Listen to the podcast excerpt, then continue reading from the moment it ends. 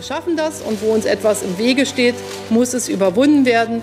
Wait till you see the end result of what happens to Germany. No longer a fan. Sie wollen die linke Regierung in Griechenland beseitigen.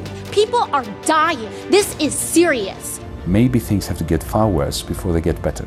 Herzlich willkommen zur ersten Folge Teller und Rand mit Andreas Kremer und Rob Wessel. Liebe Zuhörende, heute ist der 26.8. des wunderbaren Jahres 2020. Äh, es ist super relevant, dass wir das Datum sagen, weil es passiert einfach alles so schnell.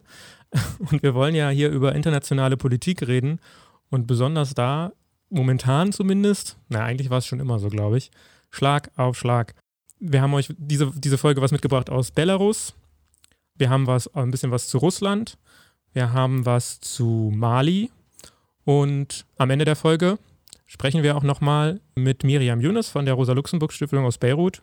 Worüber? Natürlich über den Libanon. Weil, ich meine, da passiert ja auch eine ganze Menge. Und eigentlich wollten wir mit ihr schon reden, bevor da so ein Ding explodiert ist. Aber jetzt äh, gibt es natürlich noch viel mehr Anlass, darüber zu reden. Richtig, genau. Also das Thema Libanon ist schon länger bei uns auch im Hinterkopf eigentlich gewesen. Wollten wir schon länger auch mal äh, uns mit auseinandersetzen. Und ja, jetzt ist halt auch eine gute Gelegenheit, da mal drüber zu sprechen. Und ich denke, es ist ja so aktuell wie, ja, wie nie vielleicht nicht, aber wie seit langem nicht mehr auf jeden Fall. Und deswegen werden wir vielleicht jetzt nicht direkt zwangsläufig nur über die Explosion sprechen, sondern eben auch den Blick ein bisschen weiter werfen auf die Hintergründe und die Fragen, was, wie ist eigentlich die Situation da, wie geht es den Menschen, wie ist der Alltag etc. Aber zuerst wollten wir über Belarus reden oder bis vor kurzem den meisten Me Menschen wahrscheinlich eher bekannt unter Weißrussland. Äh, genau, also ich bin auch überrascht. Ich habe das schon ähm, häufiger mitgekriegt, dass man Belarus sagen sollte eher, dass das passender ist, weil das die Landessprache auch, der Landessprache auch entspricht. Und Jetzt sagen alle eigentlich Belarus, glaube ich, mittlerweile, selbst die großen Medien. Ne? Der Unterschied ist tatsächlich, Belarus heißt nicht übersetzt Weißrussland, sondern es heißt die Weiße Russ. Und die Russ, das war so eine Struktur, die im Prinzip im Mittelalter existiert hat. Die Kiewer Russ ist bekannt und da gab es halt noch die Weiße Russ. Das sind so slawische große ähm, Staatsgruppen, die aber gar nichts mit dem Staat Russland als solches tatsächlich zu tun haben. Und außerdem haben halt die Nationalsozialisten während der Besatzung Weißrussland gesagt. Also kein guter Begriff. Ich wollte gerade sagen, noch ein Grund, eben Belarus zu verwenden. Es gibt ja da auch noch interessante Aspekte auf jeden Fall. Das Thema polnisch-litauische Monarchie beispielsweise, die die erste demokratische Verfassung Europas geschrieben haben, die leider nie in Kraft trat. Ähm, und das war eben zum Großteil auf dem Gebiet des heutigen Belarus. Aber ja, das ist vielleicht nochmal für eine andere Folge, dass wir da ein bisschen tiefer reingehen. Aber da ist ja viel passiert. Also wir haben, wir hatten dort eine Präsidentschaftswahl. Wir haben dort ja einen Präsidenten, der sagt, er wäre demokratisch gewählt, nämlich den Herrn Lukaschenko. Der hat jetzt eine Wahl abgehalten, das haben wahrscheinlich die meisten mitbekommen. Er hat diese Wahl gewonnen sagt er. und das ist halt immer so ein bisschen das Thema. Wir haben eben in Weißrussland schon länger eine Situation, jetzt habe ich selbst Weißrussland gesagt, ich meine natürlich Belarus. Wir haben in Belarus schon länger eine Situation, dass die Menschen unzufrieden sind. Ich weiß, dass Belarus jetzt viel ähm, im Thema der, äh, der Medien auch war, als es um Corona ging. Denn Lukaschenko hat ganz klar gesagt, mir ist das alles egal, das ist alles eine Lüge, brauchen wir nicht, was wollt ihr von mir? Wir machen einfach, einfach so weiter. Ja. Nein, sein Heilmittel war ja tatsächlich, arbeitet hart draußen und trinkt abends immer einen Wodka und dann ist alles gut. Ja, das ist natürlich, naja, braucht man glaube ich nicht so viel zu sagen. Das ist so ein bisschen das, was wir ja auch schon von äh, Donald Trump kennen und auch ein bisschen eben von Bolsonaro in Brasilien, die eben die Corona-Krise herunterspielen. Ich denke auch, das hat was damit zu tun, dass sie natürlich Angst davor haben. Bei dieser Präsidentschaftswahl gab es eine Kandidatin, eine Gegenkandidatin, die tatsächlich zugelassen wurde zur Abwechslung mal. Das war die Frau Tikhanovskaya, Svetlana Tikhanovskaya. Sie ist die Frau eines ehemaligen Präsidentschaftskandidaten, der nicht zugelassen wurde. Das ist ein YouTuber. Er ist ins Gefängnis gekommen und sie hat quasi den Staffelstab übernommen und hat sich auch einen eigenen Namen gemacht. Das heißt, Ihren Mann spielt keine große Rolle mehr, ist auch im Gefängnis, aber sie hat gezeigt, dass sie eine sehr gute Kandidatin war. Sie hat die Mengen quasi, die Leute um sich scharen können. Riesige Demonstrationen oder beziehungsweise Wahl Wahlkampfveranstaltungen gab es. Ja, da war schon klar, okay, hier ist irgendwas anders als sonst. Und das hat die Wahl dann auch gezeigt. Nach der Wahl hieß es, ich glaube, sie hätte 6% der Stimmen bekommen, was natürlich lachhaft war. Das ist natürlich, entspricht nicht der Realität. Und so sind die Menschen nach der Wahl auf die Straßen gegangen. Ja, und jetzt haben wir so ein bisschen eine Pattsituation auf eine gewisse Art und Weise. Wir haben die Beginne einer friedlichen Revolution, aber Lukaschenko ist weiterhin da. Aber erstmal die Frage, warum glaubst du, hat Lukaschenko überhaupt sie zugelassen? Und ich würde sagen, das war ein Fehler des Patriarchats. Er hat nämlich geglaubt, das ist eine Frau, Frauen tun mir ja nichts, Frauen können mir nichts anhaben. Alle, meine gesamte Bevölkerung denkt genauso wie ich, Frauen sind politisch nicht wertvoll genug oder nicht in der Lage, dieses Land zu führen, weil das war auch tatsächlich sein Claim. Also würde ich sagen, Patriarchat null. Hat verkackt da. Genau. Ja. Ich glaube auch, also sie ist ja auf jeden Fall in der Lage dazu. Sie hat sich ja jetzt auch nach, der, nach ihrer Flucht nach äh, Litauen nun auch bereit erklärt, das Land zu führen. Die Frage ist jetzt aber halt, wie geht man weiter? Also ich meine, ähm, Lukaschenko sagt, die NATO will einmarschieren, hat deswegen das Militär mobilisiert. Überraschung, ich glaube, die NATO wäre nicht mal in der Lage, einzumarschieren. Also nicht, dass sie es auch, sie hat es auch nicht vor, aber sie wäre auch nicht in der Lage dazu, glaube ich. Also vor allem, weil es halt eben eine direkte äh, Provokation gegenüber Russland wäre. Das wird keiner weder Russland noch die EU oder die NATO wollen einen direkten Krieg oder einen direkten Konflikt miteinander haben. Das wirkt manchmal ein bisschen anders, aber es ist eigentlich schon so. Und es gibt ein Argument dafür, das sagen könnte, äh, die NATO sollte dort einmarschieren oder die NATO will dort einmarschieren. Und zwar ist das die sogenannte Silvaki-Lücke. Die Silvaki-Lücke ist äh, die Lücke zwischen der Kaliningrad-Provinz und Weißrussland. Und das ist im Prinzip, dazwischen ist so ein kleines, kleiner Streifen Polen. Und ähm, der ist halt sehr, sehr schnell schließbar für russische Truppen, wenn man davon ausgeht, dass Belarus ein Verbündeter Russlands ist und russische Truppen von dort aus direkt nach Kaliningrad durchstoßen könnten, dann wäre im Prinzip das gesamte Baltikum abgeschnitten.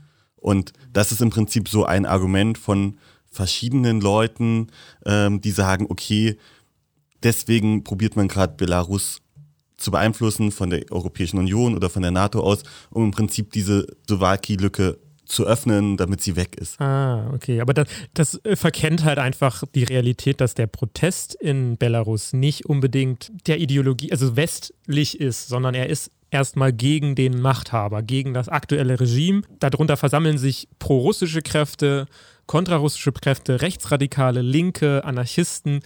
Du hast einfach so viel dort gesammelt aktuell, dass du nicht sagen kannst, das ist jetzt hier zum Beispiel ein klares Zeichen, dass man unbedingt in die NATO will oder eben in die EU will oder so. Das ist halt ein bisschen zu kurz und ich habe das Gefühl, dass in vielen Medienberichten nicht das falsch berichtet wird, aber dass so ein bisschen ja angedeutet wird oder es kommt so rüber und das ist halt einfach nicht so. Das muss man einfach auch anerkennen. Und dementsprechend, das ist, bedeutet auch für, für Russland, weil man ja auch sagt, okay, vielleicht tauchen eben die grünen Männchen auf, wie in der Ukraine. Da gibt es ja auch viele Vermutungen, dass das vielleicht passieren könnte. Und das ist auch sehr unwahrscheinlich. Einfach weil dass es natürlich auch sehr kostspielig ist für Putin und für die, für die russische Regierung, hier wieder quasi die Armee einzusetzen und auch einen jahrelangen, jahrzehntelangen Konflikt wie in der Ukraine. Das kostet unglaublich viel Geld, das kann man sich gar nicht vorstellen. Deswegen wird es nicht passieren und auch die taktischen ähm, Vorteile davon sind erstmal gering. Andererseits Klar, wenn eine demokratische Kraft oder eine demokratische Regierung entsteht in Belarus, dann wird Russland sicherlich nicht glücklich darüber sein. Das kann man, denke ich, so sagen. Also ich glaube, das Problem, was die russische Regierung damit hat, ist eher das Beispiel, dass man einen langjährigen Machthaber stürzen kann. Ich sehe auch nicht die Gefahr, dass tatsächlich Belarus sich komplett von Russland ab trennt. Das ist wirtschaftlich, ist dazu Belarus auch gerade gar nicht in der Lage. Russland ist der größte Handelspartner von Belarus. Man ist angewiesen auf die Gaslieferungen. Es ist ein komplett anderes Bild als zum Beispiel die Ukraine, wo tatsächlich die Europäische Union der zweitgrößte Handelspartner wenigstens war nach Russland. Hier haben wir den Fall, dass tatsächlich erstmal die Ukraine dann der zweitgrößte Handelspartner ist und dann noch China kommt. Damit haben wir im Prinzip auf jeden Fall schon mal zwei Staaten, die sich wirtschaftlich gerade gegen die Europäische Union positionieren und einen Staat, der gerade sowieso auch in der Krise ist, in einem de facto Krieg sich befindet. Also von daher sehe ich jetzt gerade gar nicht, dass Belarus überhaupt die Möglichkeit hätte zu sagen, wir wollen in die Europäische Union. Und ich kann es mir halt auch gerade gar nicht so vorstellen, dass das das Ziel ist, sondern das Ziel ist halt tatsächlich erstmal ja, eine demokratische Regierung oder eine parlamentarisch-demokratische Regierung dort aufzubauen, da müssen wir gucken. Gleichsam, ich habe ein gutes Interview gehört mit zwei äh, ExpertInnen zum Thema und die haben sich alle PräsidentschaftskandidatInnen und die Führung der Opposition angeschaut.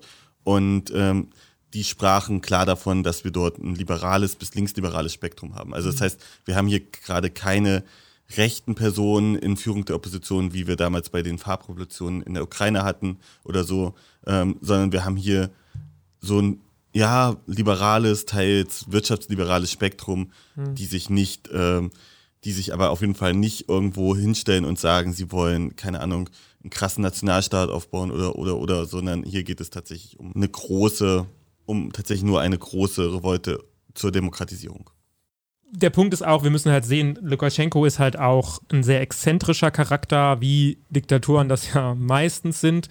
Er hat sich jetzt vor kurzem mit Kalaschnikow in seinem Präsidentschaftspalast äh, zeigen lassen, wie er mit dem Hubschrauber über die Demonstrationen ähm, geflo äh, geflogen ist und er hat auch angeblich dann seinen, seinen Piloten gesagt, flieg doch mal ein bisschen näher und mit der Pistole wohl da auf Leute gezielt und solche Späßchen gemacht, um das halt für sich auch zu nutzen. Er hat das Militär mobilisiert an der Grenze zu Polen das ist natürlich ein Zeichen.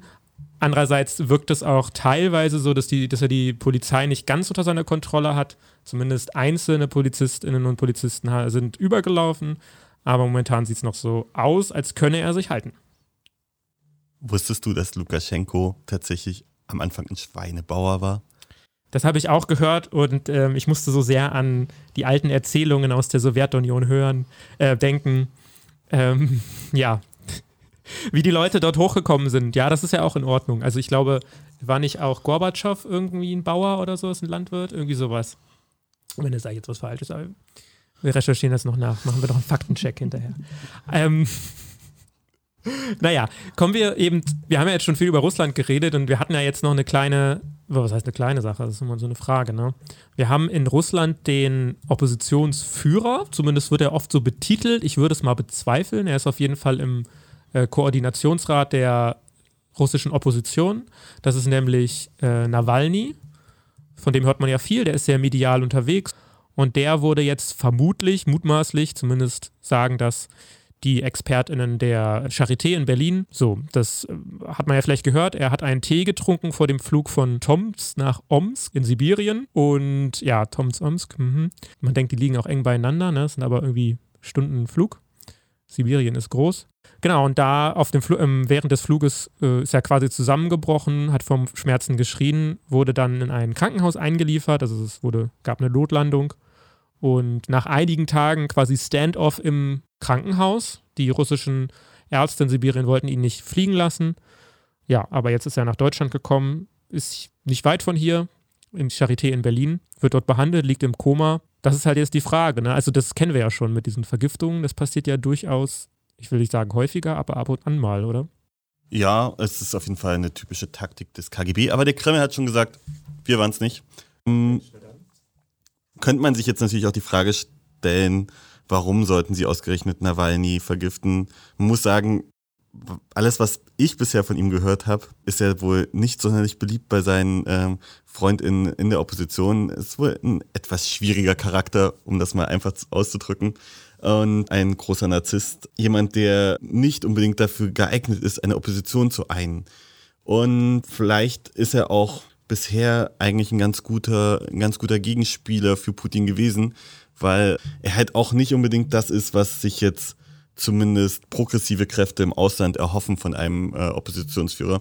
Deswegen bin ich mir gar nicht so sicher, ob das wirklich der Kreml ist, muss aber auch sagen, kann auch einfach jemand anders vom KGB oder von anderen FSB. Kräften. Entschuldigung. Ich dachte, ich wäre da Sowjetunion. Aber wir wissen ja, dass es da eine Kontinuität gibt. Genau, also es könnte jemand vom FSB gewesen sein, es könnte auch jemand anders aus der Staatsriege gewesen sein, es könnte auch ein Oligarch gewesen sein, dem Nawalny irgendwie durch seine Antikorruptionssachen auf die Füße getreten ist. Also da sind, glaube ich, verschiedenste Möglichkeiten. Ich will gar nicht ausschließen, dass äh, der Kreml nicht tatsächlich recht hat, wenn er sagt, wir waren es nicht. Und wir finden es jetzt irgendwie seltsam, dass der vergiftet wurde. Aber man will, muss auch nicht unbedingt ausschließen, dass es nicht so ist. Also ich glaube, dass das hält sich so die Waage. Man muss auch sagen, die, die Kräfte, die tatsächliche Konkurrenz für Putin waren lange Zeit, die sind mittlerweile, ehrlich gesagt, schon tot. Es gab mehrere, ein Politiker, ich habe den Namen, ist mir jetzt entfallen, äh, der in Moskau erschossen wurde. Wir haben eben diese kritische Journalistin, die äh, auch vergiftet wurde. Wir haben verschiedene Leute, die in Russland wird, wird die Opposition einfach strukturell auch unterdrückt, sodass sich auch kaum sowas, sowas sehr, sehr schwer entstehen kann. Das hat was auch mit Medienpolitik zu tun und auch damit zu tun, wie eben Putin Politik macht, auch mit Wahlgeschenken etc. Die Frage ist jetzt, wie lange kann Russland das durchhalten, denn die wirtschaftliche Lage in Russland ist eben auch katastrophal. Den Menschen geht es einfach auch an vielen Ecken ziemlich dreckig. Also die, die Sterblichkeitsrate, besonders bei Männern, ist extrem gefallen wieder in den letzten Jahren. Ja, die Rente zum Beispiel können viele gar nicht mehr wirklich nutzen, weil sie tatsächlich versterben. Das ist ein kleines Zeichen und so ein Indiz dafür, dass eben die gesundheitliche Situation, dass die wirtschaftliche Situation in Russland wirklich schwierig ist. Und das ist natürlich ein, Problem, weil das man ein Nährboden sein kann für eben Oppositionsbewegungen. Wir haben es jetzt in Belarus gesehen. Ich würde nicht behaupten, dass das überspringen kann. Dafür müssten sich noch viele andere Dinge auch ändern und das ist momentan nicht der Fall. Die Frage ist auch, ist dann die Kräfte, die dann folgen werden, besser als Putin? Man weiß es nicht. Nawalny war ja durchaus auch dafür bekannt, mit rechtsradikalen Kräften zu spielen. Und man kann jetzt mal sagen, es gibt ja derzeit auch Proteste in Russland, ne? Wir haben derzeit in der Region Chabarovsk, das ist ebenfalls tatsächlich in Sibirien, am Amur, eine Region, wo es relativ viele Proteste gibt, wo sich tatsächlich Menschen hinter einem ähm, lokalen Politiker dort versammeln, der nämlich abgesägt werden sollte. Also es gibt es brodelt. Äh, man muss halt auch sagen, Russland ist so ein verdammt großes Land. Das unter Kontrolle zu halten, ist halt nicht einfach. Und es gibt diese typische Redensart tatsächlich in Sibirien, Moskau ist weit. Und mit Moskau ist weit meinen die halt acht Stunden Flug. Ne? Also das ist halt Einfach so. Ja, da gibt es ja lustige Anekdoten, oder was heißt lustige, aber gibt es ja interessante Anekdoten, die das auch nochmal aus der Geschichte, die das beweisen. Ich erinnere noch an die, äh, die tschechischen äh, Truppen, die zwischen dem Ersten und Zweiten Weltkrieg zum Beispiel einfach mal Teile von Sibirien erobert haben, weil sie weiß ich nicht, sie saßen da halt fest und hatten nichts zu tun. Und dort dauert es auch sehr lange, beziehungsweise die haben einfach selber entschieden, dass sie weiter wollen bis nach Vladivostok. Das sind halt einfach Geschichten, die zeigen, Russland, wie du sagst, Russland ist groß, Moskau ist fern. Und ich glaube, wo wir es sehen, sind eben die Kommunen, wo wir Demokratie auch auf kleinem Level sehen, Demokratiebewegungen. Denke ich, wenn sowas passiert, dann eben über so kleine kommunale Bewegungen und Entwicklungen, weil sonst ist auch das System auf föderaler Ebene in Russland auch zu stark und zu. Ja, aber kommen wir von weit äh, zu einem anderen weit oder zu einem anderen groß. Äh, und zwar gab es vor äh, wenigen Tagen, also tatsächlich, äh, wir nehmen ja am 26. auf und genau vor acht Tagen, am 18. gab es einen Coup, einen, einen Sturz einer Regierung durch das Militär in Mali. Ich hoffe, bei einigen HörerInnen klingelt es gerade, weil Mali ist auch das Land, wo derzeit der größte Auslandseinsatz der Bundeswehr stattfindet. Größer als Afghanistan? Größer als Afghanistan. 1536 SoldatInnen befinden sich dort derzeit vor Ort, äh, zusammen mit einer großen oder noch wesentlich größeren Truppe ähm, aus Frankreich. Ich glaube, das Ziel heißt Terrorismusbekämpfung und Stabilisierung der Situation. Ausbildung sagen sie doch auch immer, ne? Ja, nee, aber ich glaube, über Ausbildung sind sie dort schon hinaus. Also ich glaube, das okay. ist nicht mehr das, was sie sagen können. MINUSMA heißt die Operation. Genau, deswegen sollten wir uns dieses Land nochmal besonders anschauen und die politische Situation vor Ort. Man muss halt sagen, dieser Staatsstreich des Militärs kam nicht aus dem Nichts, sondern es gibt vor Ort einfach eine schon längere Protestbewegung, die dort gegen den Präsidenten, gegen die Regierung demonstriert hat und im Prinzip gesagt hat, ja, ähm, das läuft hier im Land gerade nicht so gut. Ich glaube, das ist sehr positiv noch umschrieben. Also man hat halt im Prinzip das Gefühl, dass die Regierung nichts wirklich hinbekommt, dass sie weder die Lage im Norden Malis in den Griff bekommt. Dort gibt es Al-Qaida-Gruppen, die aktiv sind und die Teile dieses Landes im, unter Kontrolle hatten, aber auch Tuareg-Gruppen, die, die gegen die Regierung gekämpft haben und für eine Unabhängigkeit. Zum Teil unterstützt von Frankreich. Hm. Ja. Hm. Mysteriös. Ja, ich weiß nicht. Ich glaube so. Äh, Wie soll das denn hilfreich sein? Ach ja, so eine Kolonialmacht ist halt mal, schon mal ganz spannend. Auf jeden Fall haben die demonstriert, auch gegen die wirtschaftliche Lage. Mhm. Natürlich spielt Corona da auch eine Rolle, aber auch insgesamt ging es im Prinzip der Bevölkerung sehr, sehr schlecht. Geht es wahrscheinlich immer noch. Ja, geht es wahrscheinlich immer noch genauso schnell, mhm. geht das ja auch nicht weg. Also diese Oppositionsgruppe heißt der 5. Juni, M5. Die haben im Prinzip demonstriert. Irgendwann hat das Militär gesagt, okay, Ibrahim Bubakar Keita, tritt mal bitte zurück mit so vorgehaltener Kalaschnikow, wie man sich das so vorstellt. Und er hat dann gesagt, naja, wenn ihr so lieb fragt, mache ich das doch mal. Und dem auch gleich die gesamte Regierung und das Parlament mit. Und ja, das Militär hat aber nicht gesagt, okay, wir übernehmen jetzt erstmal hier die Macht. Oder wir übernehmen jetzt hier die Macht, sondern hat gesagt, wir arbeiten jetzt mit der Oppositionsgruppe zusammen, bauen den Staat kontrolliert um. Weil es ist nicht jetzt so, dass Mali tatsächlich in den letzten Jahren gut funktioniert hat und erst seit Keita äh, das Land regiert, dass alles total kritisch ist, sondern einfach, wir haben dort ein Konstrukt, wie die meisten Staaten auf dem afrikanischen Kontinent, die eher ja, zusammengeschustert sind von den Kolonialmächten, hier insbesondere Frankreich, und deswegen eher nicht so gut funktionieren. Es gab 1991 eine Verfassungsreform. Opposition und Militär sind der Meinung, man braucht auf jeden Fall eine neue Verfassung. Man muss den Staat neu strukturieren, um zu schauen, dass dieser Staat im Prinzip funktioniert. Und dafür gibt es jetzt eine Übergangsregierung, die aus Militär und Opposition bestehen soll, die jetzt erstmal drei Jahre an der Macht ist. Ähm, hm.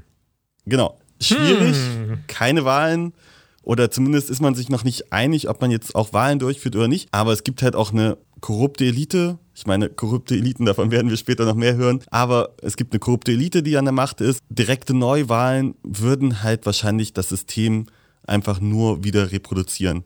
Also, und wenn man sagt, okay, das System funktioniert nicht, dann ist es konsequent zu sagen, wir müssen was anderes ausprobieren. Genauso ist natürlich die Gefahr, dass sich dann autokratische HerrscherInnen ja. oder ein anderes korruptes System draufbaut. Ich glaube, was interessant ist, ist hier die Differenz zu Belarus zum Beispiel, um mal den Bogen tatsächlich zu, zu ziehen. Du hast nämlich hier eine viel schwierigere, schwierigere Situation. Das heißt, du hast eine heterogene Bevölkerung, du hast eben auch islamistische ja, Bevölkerungsteile zum Beispiel oder muslimische und auch radikale Teile sozusagen. Das hat man ja gesehen mit regelmäßigen Entführungen, Angriffen auf Hotels etc. Und in, in Weißrussland hast du eben eine ziemlich homogene Bevölkerung, in der Regel weiß, christlich und dadurch ist es einfach eine ganz andere Situation, weil hier stellt sich die Frage nach Staatlichkeit und auch nach dem staatlichen Gebilde überhaupt erstens zu sagen, naja, was ist dieser Staat, was macht diesen Staat überhaupt aus? Im Endeffekt natürlich die Grenzziehung der Kolonialmächte. Und ich glaube, wenn wir später über Libanon reden, kommen wir in eine ähnliche Debatte rein, nämlich in die Frage, wie kann man dort oder wie können die Menschen vor Ort, ich glaube, das ist die richtige Formulierung und der richtige Ansatz, selbst den Staat machen und auch selbst eben eine Demokratie aufbauen, ohne eben diese Altlasten noch mit sich rumzuschleppen aus der Kolonialzeit. Hm. Insbesondere wenn man darüber nachdenkt, die Regierung von Mali oder die, der Verfassungskonvent von Mali hat halt einfach das französische System übernommen. Ist jetzt die Frage, ist das französische System überhaupt passend für den Staat? Müssten nicht die Personen dort selber anfangen nachzudenken, was vielleicht äh, passendere Systeme für sich selber wäre? Wäre halt insgesamt mal so eine Überlegung, gibt es demokratische Systeme, die nicht nur nach westlichen Standards ablaufen? Wäre das nicht sinnvoll? Und nur um deinen Punkt zu unterstreichen, wie divers die Bevölkerung in Mali ist, wir haben dort 18 Millionen EinwohnerInnen und davon ist die Sprache, die am meisten gesprochen wird, Bambara mit 6 Millionen. Und wir haben insgesamt 35 verschiedene Sprachen vor Ort.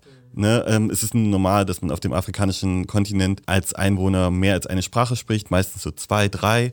Aber trotzdem sagt das halt schon sehr viel über die Diversität aus. Also man man ordnet sich verschiedenen Gruppen zu, das ist oft an der Sprache orientiert und das haben wir halt hier auch. Mich erinnert es auch ein bisschen an den Sudan, ich weiß es gerade doch, ist der Sudan, glaube ich, wo eben dann auch das Militär für eine gewisse Zeit übernehmen wollte und das wurde dann von der Bevölkerung auch wieder gekippt, weil die gesagt haben, wir vertrauen auch dem Militär nicht. Das ist jetzt die Frage, kann man dem Militär vertrauen? Ne?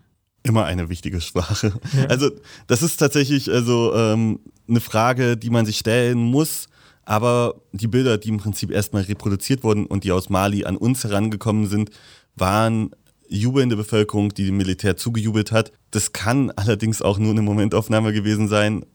Und das ist auch eher so eine Sache von, welche Bilder erreichen uns überhaupt so, wer, wer sagt dort überhaupt irgendwie irgendwas.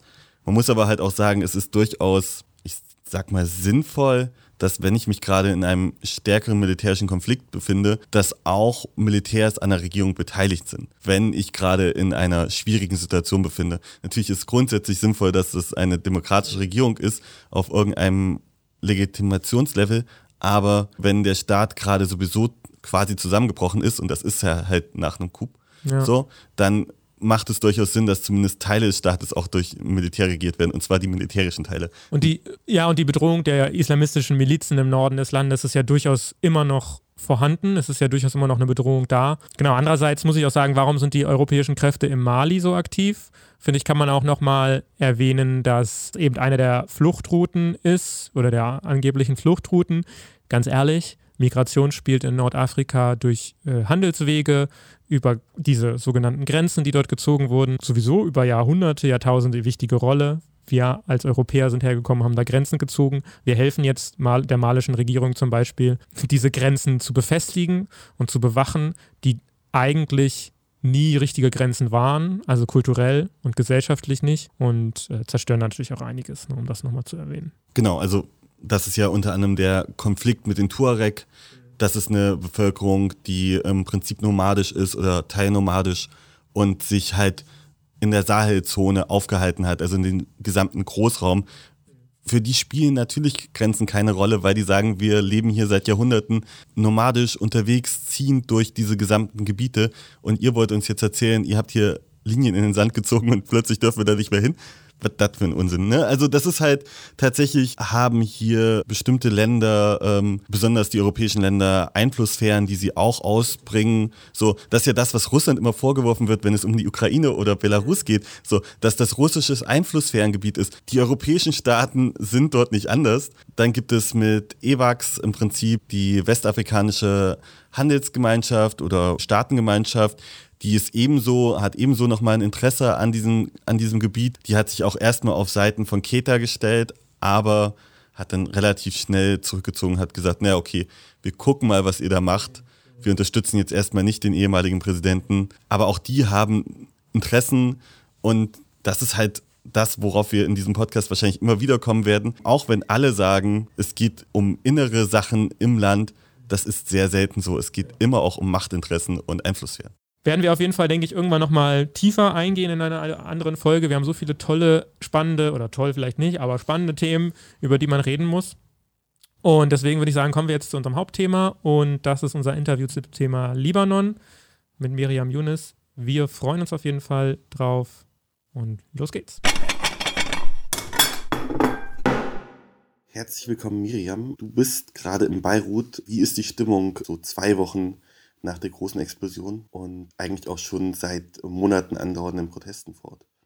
Ja, die Stimmung in Beirut ist jetzt nach zwei, beziehungsweise eigentlich schon fast drei Wochen nach der Explosion weiterhin sehr angespannt. Die ersten, würde ich sagen, zwei, drei Tage nach der Explosion war die ganze Stadt, also wie in so einem einem extremen Schweigen. Also als man hat so, wäre so alles, würden alle den Atem anhalten und eigentlich versuchen zu verstehen, ähm, was überhaupt passiert ist und als könnten sie es überhaupt nicht verstehen. Und diese, würde ich sagen, so dieses, dieses angespannte Schweigen oder Warten, das ist dann relativ schnell, eben nach zwei, drei Tagen, in so eine unglaubliche Wut umgeschlagen. Und die hat man dann meines Erachtens sehr stark auf der Straße gespürt. Also nicht nur jetzt in Protesten, sondern auch einfach in Gesprächen oder daran, wie die Leute auf der Straße agiert haben, etc. Und das äußerte sich dann eben in diesen relativ großen Protesten, ähm, die wir direkt ein paar Tage nach dem der Explosion gesehen haben. Und ich denke, was jetzt quasi im Moment zu so einer Art Stillstand in jeder Hinsicht führt, das ist, dass wir ja, zu allem Unglück auch noch äh, uns mitten in einer zweiten Welle von Corona-Covid-19-Fällen befinden. Ähm, wir haben ja eigentlich schon seit Ende Juli eine extreme Zunahme von Fällen und durch diese Explosion und dadurch, dass natürlich danach auch komplettes Chaos war und die Krankenhäuser komplett überfüllt war, plus natürlich die Straßen, die zerstört waren, ähm, die, die Leute, die alle dort geholfen haben, aufzuräumen, die ganzen Leute, die, kein, äh, die keine Wohnung mehr hatten und bei anderen Menschen übernachten wollten, mussten etc. Das hat natürlich dazu geführt, dass es dann ähm, wenige Tage nach der Explosion nochmal zu so einem sprunghaften äh, Ansprung kam von ähm, von Covid-19-Fällen. Diese Zahlen sind weiterhin sehr hoch. Also wir haben bis, weiß ich nicht, 500, 600 äh, Fälle pro Tag. Das ist zwar im Moment relativ, äh, relativ ähm, äh, bleibt sozusagen, also die, die Anzahl der Fälle bleibt zwar relativ äh, klar, aber trotzdem ist es natürlich für ein kleines Land wie den Libanon sehr, sehr hoch. Das hat dazu geführt, dass die ähm, momentan weiterhin agierende Regierung, die ja bereits zurückgetreten ist, ähm, wieder einen zweiten äh, verschärften äh, Lockdown quasi äh, beschlossen hat äh, für zwei Wochen Plus natürlich auch, dass schon im Vorhinein, ähm, quasi vor diesem Lockdown, wurde so eine Art äh, Ausnahmezustand erklärt. Und das gibt es quasi dem, also dem Militär ähm, quasi Befugnisse jeglicher Art von Menschenansammlungen und einfach quasi jegliche Art von Entscheidungen durchzusetzen, gerade auf der Straße. Und das hat natürlich dazu geführt, dass, dass Proteste dadurch relativ schnell eingedämmt wurden. Also das heißt sozusagen, alle Gruppen, die auch schon seit Oktober auf der Straße sind, die jetzt weiterhin auf der Straße sind, sind jetzt quasi mehr oder weniger gezwungen, zu Hause zu sitzen. Ähm, und das wirkt jetzt im Moment so, wenn man in Beirut ist, als, ähm, als wäre da so eine, ja, so, so, so eine typische Lockdown-Stille, also dass einfach sehr wenig Menschen auf der Straße sind. Ab sechs ist Ausgangssperre, das heißt, die Leute sitzen überwiegend zu Hause. Ähm, aber der, und dann gleichzeitig natürlich jetzt auch zwei, drei Wochen nach Ende der, nach der Explosion, ähm, sind die Straßen auch wieder einigermaßen aufgeräumt. Das heißt, wir haben nicht mehr überall diese Glassplitter, die für, für mehrere Tage beziehungsweise fast, fast eine Woche, zehn Tage ähm, immer noch auf der Straße zu sehen waren. Das ist mittlerweile alles aufgeräumt. Das heißt, wenn man nicht quasi nach oben schaut und in die Regionen, in denen wirklich alles zerstört ist, dann könnte man meinen, dass quasi alles wieder auch einigermaßen zur Normalität zurückgekommen ist. Aber äh, meiner Ansicht nach trügt das sehr. Also die Stimmung in Beirut ist weiterhin extrem angespannt. Ähm, die Leute sitzen vielleicht in ihren Häusern, aber es ist eine Mischung aus, äh, aus äh, extremen Verzweiflung, weiterhin Schock und dann aber eben auch immer noch dieser unglaubliche Ärger, also diese unglaubliche Wut darüber, was da eigentlich passiert ist. Und nicht nur, was da eigentlich passiert ist, sondern natürlich auch die Reaktionen, äh, die dann im Anschluss an die, ähm, an die Explosion von Seiten der politischen Elite kamen. Und da ist weiterhin, äh, schwillt da, denke ich, so eine Art äh, Wut und Verzweiflung und auch so ein bisschen einfach das Gefühl, okay, vielleicht ist für niemand jetzt wirklich klar, was im Libanon in den nächsten Monaten passieren könnte. Ähm, aber es ist auf jeden Fall klar, dass so wie es im Moment ist, so kann es auch nicht weitergehen. Ich denke, das ist so ein bisschen das Gefühl, was man in Beirut im Moment hat. Du sagtest ja gerade schon, dass die Proteste seit Oktober stattfinden, das heißt ja weit vor der Explosion. Wie kam es dazu und wer sind die Leute, die dort demonstriert haben? Unterscheiden die sich von den Leuten, die jetzt demonstrieren? Ja, es gab, also ich meine, wenn man sich anschaut, die Proteste, also die, beziehungsweise diese, diese Bewegung wird ja auch immer genannt, die Revolution des 17. Oktobers. 17. Oktober einfach deswegen, weil die erste äh, Demonstration am 17. Oktober ähm, war. Und ich meine, bis dahin, also seit dem 17. Oktober bis heute, ist das Land ähm, quasi, was Proteste und Mobilisation angeht, eigentlich nicht mehr zur Ruhe gekommen. Ähm, es gab auch dort verschiedene Wellen und es gibt auch innerhalb dieser Bewegung, die jetzt eben, ich meine, wir haben jetzt schon Ende August, das heißt, das, das ist jetzt fast schon ein Jahr quasi, dass die Leute in regelmäßigen Abständen auf die Straße gehen. Da gibt es natürlich verschiedene interne Dynamiken, die sich auch teilweise geändert haben. Also die Leute, die am 17. Oktober auf der Straße waren, sind nicht mehr unbedingt in großen Teilen die gleichen, die jetzt auf die Straße gehen. Ich würde sagen, dass sich so im, im Lauf gerade der ersten Wochen der Protestbewegung haben sich ganz, ganz viele Gruppen, die, die es teilweise auch schon vorher gab, aber teilweise auch neu gegründet haben, quasi, die sich, die, die seitdem existieren und die ganz, ganz viel organisieren und mobilisieren. Und das ist, denke ich, auch nochmal wichtig, wenn man sich, also was auch natürlich immer wieder betont wird, was ich auch immer wieder sage, dass diese Protestbewegung in irgendeiner Weise eigentlich äh, jetzt keine klaren politischen Forderungen oder keine klaren politische Ideologie oder auch keine klare politische Programmatik hat. Ähm, das ist das eine. Das andere ist aber, dass gleichzeitig trotz allem diese Gruppen, die da aktiv sind, dass die sozusagen auf auf kleinem Level ganz, ganz viel organisieren und mobilisieren. Es ist nur einfach dieses klassische, was man vielleicht eben, ja, es es ist Politik auf der Straße. Also es geht um, um Organisation von, von Aktionen, von Streiks, von Sit-ins, von Demonstrationen etc., von Social Media natürlich jetzt ganz wichtig auch. Und es geht eben natürlich weniger darum, jetzt quasi längerfristig politisch zu planen. Aber es ist ganz wichtig, dass wir da auch sehr starke Gruppen haben. Und das, denke ich, ist, äh, hat man schon gesehen jetzt im Anschluss an die, an die Explosion, weil es ganz klar diese Gruppen auch sind, ähm, die jetzt vielleicht, also ich sag Gruppen, das, das können auch lose zusammengewürfelte Menschen sein, die zusammen äh, politisch agieren oder auf den Straßen agieren. Das muss nicht, auch nicht immer ganz klar eine Gruppe mit Namen etc. sein. Aber die sind auf jeden Fall, denke ich, die gleichen, die schon seit Monaten auf der Straße sind. Mit dem Unterschied, dass die Explosion und diese unfassbare dieses Unfassbare, was da eigentlich passiert ist am 4. August und auch im Nachhinein, dass das schon auch nochmal Menschen mobilisiert hat, die vielleicht auch in den letzten Monaten aufgrund von Wirtschaftskrise, Corona, ähm, quasi dem Kampf des täglichen Lebens und vielleicht auch teilweise Differenzen mit dem Verlauf der Proteste sich vielleicht zurückgezogen haben, dass die quasi doch auch wieder auf die Straße gegangen sind. Also es gibt schon etwas, äh, in den letzten Wochen formuliere ich vielleicht sehr vorsichtig, aber es gibt schon auch eine Tendenz, dass sich auch Menschen von der, von der politischen Elite oder von, von der jeweiligen Politikerfigur, die sie vielleicht noch in den letzten Monaten unterstützt haben, jetzt nach dem 4. August sich auch nochmal äh, verstärkt distanziert haben und eben auch wieder auf der Straße sind. Also ich glaube, das ist schon nochmal eine neue Qualität quasi an, um Gottes Willen, was ist da passiert und, ähm, und, und wie wurde auch im Nachhinein darauf reagiert. Also das bis heute hat sich niemand entschuldigt, bis heute hat niemand Verantwortung übernommen. Bis heute hat niemand ernsthaft versucht, äh, aufzuklären, was passiert ist. Bis heute hat aber auch niemand von der Regierungs- oder Staatsseite wirklich versucht zu helfen, humanitäre Hilfe zu leisten, Aufräumarbeiten, Wiederaufbau, also diese ganzen äh, alles, was quasi wichtig war, gerade in den ersten Tagen und jetzt auch weiterhin nach der Explosion, das ist komplett, äh, quasi der Staat war komplett abwesend. Und einzige, wo, einzige, einzige Moment quasi, wo wir gesehen haben, wie präsent die, dieser Staat und diese Regierung, äh, auch wenn sie zurückgetreten ist, weiterhin ist, ist dann natürlich bei den Protesten, äh, bei der ja extrem mit Gewalt reagiert wurde. Ähm, was ja jetzt auch in den letzten Tagen gab es einen äh, Bericht von Human Rights Watch, wo das auch nochmal sehr betont wurde, wie extrem gewalttätig gerade die Reaktion auf den Protest, an den, bei den Protesten äh, direkt nach der Explosion war also es muss ja trotzdem irgendwie weitergehen. Und wir haben eine ähm, politische Elite, die in Teilen korrupt ist, auch insgesamt auf so einem schwierigen Konstrukt besteht, weil die Regierung im Prinzip nach verschiedenen Konfessionen eingeteilt ist. Der Staatspräsident muss äh, dieser Religion angehören, der Ministerpräsident der anderen und so weiter und so fort. Also da ist ja ein recht schwieriges Konstrukt. Gibt es irgendeine Hoffnung, dass Neuwahlen oder eine neue Regierung irgendetwas ändern kann?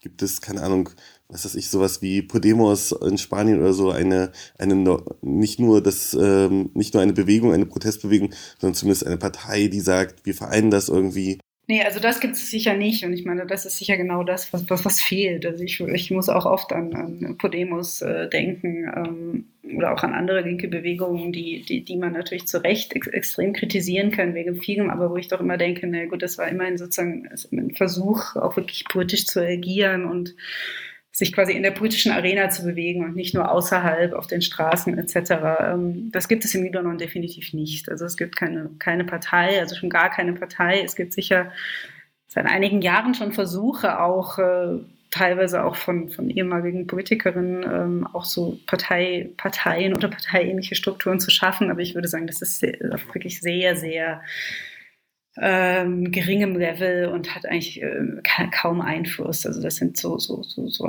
so ärmliche Versuche, würde ich sagen, da irgendwie eine Rolle zu spielen. Also ich glaube, ich meine, eine Sache mit den Neuwahlen, äh, ich denke, es, es wird erstmal nicht zu Neuwahlen kommen. Sollte es zu Neuwahlen kommen, dann denke ich, ist ganz, ganz wichtig, dass, dass es ein neues äh, Wahlgesetz gibt. Also dass quasi dieses Wahlgesetz, das so unglaublich schwierig macht für gerade kleine und äh, kleine Parteien oder, oder lokale Politikerinnen quasi ins Parlament zu kommen, schon mal erstmal. Das quasi muss auf jeden Fall definitiv reformiert werden. Und da gibt es auch schon seit, seit Jahren auch eine Bewegung dafür, die da irgendwie verschiedene, quasi verschiedene Ideen einbringt. Das hat aber bei den letzten Parlamentswahlen wurde das Wahlrecht irgendwie äh, marginal reformiert, aber absolut nicht quasi in die, in die Richtung, dass, dass das quasi einfach mehr Chancen geben würde für mehr Diversität und für mehr Opposition auch quasi in, in, in, im Parlament.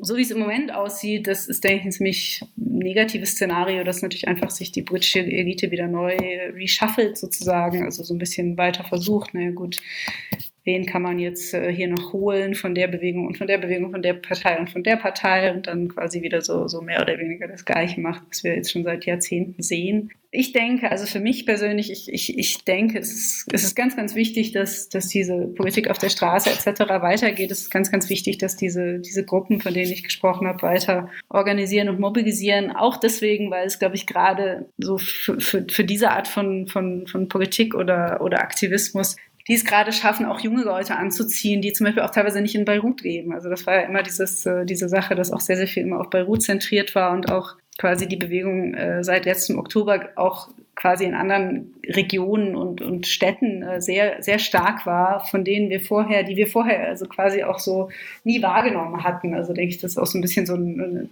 ein großer Fehler gewesen von vielen Journalistinnen, Wissenschaftlerinnen. Also so dieses, dass man das eigentlich gar nie wahrgenommen hat, dass es noch außerhalb von Beirut eben auch Menschen gibt, die, äh, die, die politisch denken und politisch aktiv sind. Und das hat, denke ich, die Bewegung der letzten Monate gezeigt. Und da, dafür sind diese Gruppen, denke ich, ganz, ganz wichtig. Ähm, ich glaube aber trotzdem, dass es an der Zeit ist, dass, dass tatsächlich äh, Menschen, die sich auch äh, möglicherweise wirklich als Politikerinnen sehen und politisch aktiv werden wollen, tatsächlich das auch versuchen.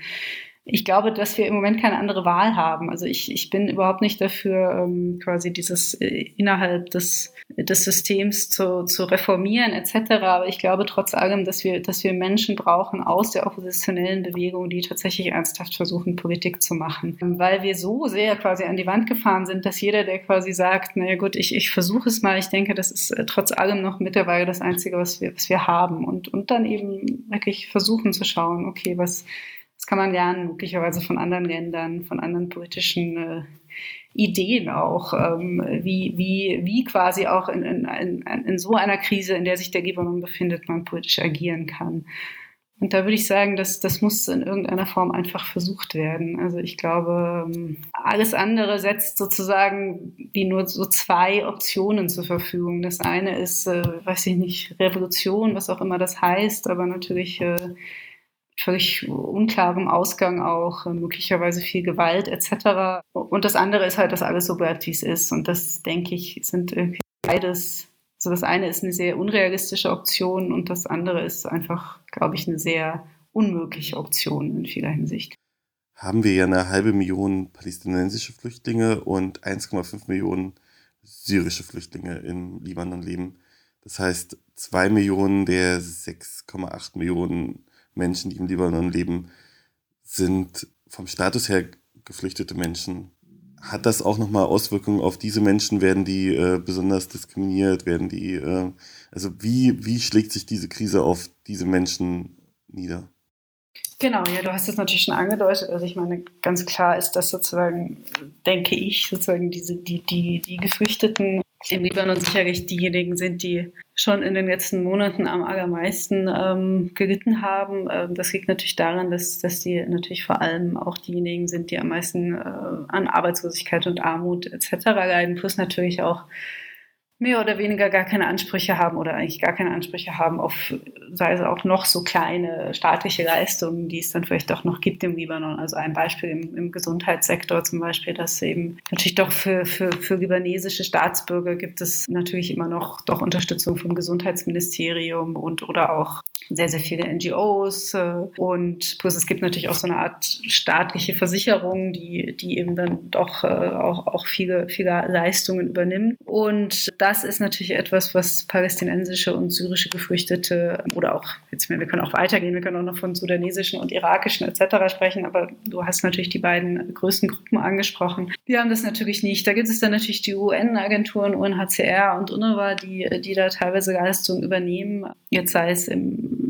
Entwicklung, humanitäre Hilfe, Gesundheitssektor oder auch Bildung. Das ist aber klar, dass das natürlich schon auch, also von Anfang an nicht genug war, plus natürlich und in den letzten Jahren natürlich auch extrem abgenommen hat. Also ich meine, wir haben, das denke ich auch alle, natürlich UNO war mit dieser großen finanziellen Krise und UNHCR, die, die natürlich eigentlich als, als UN-Institution gar nicht da, gar nicht dafür da ist, quasi längerfristig auch äh, humanitäre Hilfe oder, oder Entwicklungshilfe zu, zu geben. Das heißt sozusagen schon in den letzten, ganzen letzten Jahren kam es da einfach natürlich zu einer extremen, auch immer weiteren Abnahme von Hilfe. Dazu natürlich auch, dass, es, dass der Libanon ein Land ist, das sozusagen generell schon eigentlich überhaupt keinen rechtlichen Platz hat für ausländische Arbeitnehmerinnen. Das heißt, es gibt ganz, ganz schwierig und nur mit ganz, ganz vielen Ausnahmen überhaupt Möglichkeiten, als Ausländer im Libanon zu arbeiten. Und das führt natürlich, da sind natürlich auch wiederum äh, syrische und palästinensische Geflüchtete diejenigen, die natürlich da am allermeisten drunter zu leiden haben und auch am allermeisten diskriminiert werden vom libanesischen Arbeitsrecht. Das heißt, diese Menschen befinden sich natürlich vor allem in informellen Arbeitsverhältnissen auf, ich weiß nicht, Baustellen etc. für, keine Ahnung, 10.000, 15.000 libanesischen Lira oder auf Feldern in der Landwirtschaft 10.000, 15.000 libanesischen Lira am Tag. An dem Tag, an dem sie nicht arbeiten, werden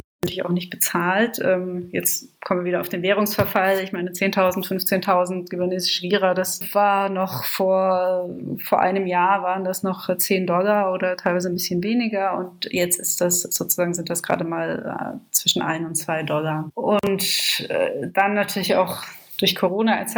natürlich auch, dass gerade solche Präsenzjobs, also die man jetzt eben nicht, nicht äh, mit Homeoffice und mit Laptop etc. machen kann, die haben natürlich auch ganz besonders gelitten. Ich höre immer von, von, von Menschen, die in diesen, die quasi in diesen syrischen informellen Camps leben, gerade in der PK-Ebene, dass sie quasi seit Monaten von Brot und Joghurt leben, was natürlich äh, komplett, ähm, also natürlich äh, absolut nicht ausreicht, um, um also es ist ja kein Essen, das einen in irgendeiner Form ähm, längerfristig ernähren kann quasi. Ja, das ist jetzt nicht so das positive Ende, aber. Nee, ja. Äh, aber das ist, glaube ich, leider so. Es ist so, ja, nee, also kann man jetzt, glaube ich, nicht, äh, nicht drum herum reden. Positive Enden sind halt oft schwierig. Aber wie sagte mal irgendjemand, solange es nicht äh, gut ist, ist es kein Ende. Ne? Das ist, äh, vielleicht muss man sich daran halten, dass sich dadurch noch was, was entwickelt. Wir haben uns für den Abschluss unseres Podcasts immer überlegt, mit einer guten Nachricht euch zu entlassen, im Prinzip aus diesem Podcast heraus. In die freie Wildbahn. In die freie Wildbahn. In die Welt hinaus, weil die Welt ist ja nun mal leider eher kompliziert und oft nicht so positiv. Und deswegen haben wir gedacht, wir wollen unseren Podcast wenigstens mit einer positiven Nachricht immer abschließen. Und diesmal ist die Nachricht, dass auf dem afrikanischen Kontinent Polio ausgerottet wurde immerhin eine Pandemie, die scheinbar, zumindest teilweise auf der Welt, jetzt äh, nicht mehr existiert. Naja, auf der gesamten Welt eher nicht, weil es gibt immer noch aktive Fälle von Polio tatsächlich in der Ukraine und in Pakistan. Zumindest gab es welche, also da gibt es noch keine ähm, Ausrottungsaussagen. Ich schaffe es auch noch, eine gute Nachricht ins Schlechte zu ziehen. Ja, Rob. Haben wir jetzt hier live erlebt. Immerhin auf dem gesamten afrikanischen Kontinent und insbesondere geht es da um Nigeria, da gab es in den letzten Jahren noch Polio-Ausbrüche und jetzt scheint es, dass das endgültig der Geschichte angehört und ähm, Polio oder auch Kinderlähmung ist damit auf dem afrikanischen Kontinent erstmal besiegt. Übrigens an alle Impfgegnerinnen und Impfgegner. Polio wurde zumindest ähm, in den meisten äh, Ländern dadurch ausgerottet, dass Impfungen stattgefunden haben.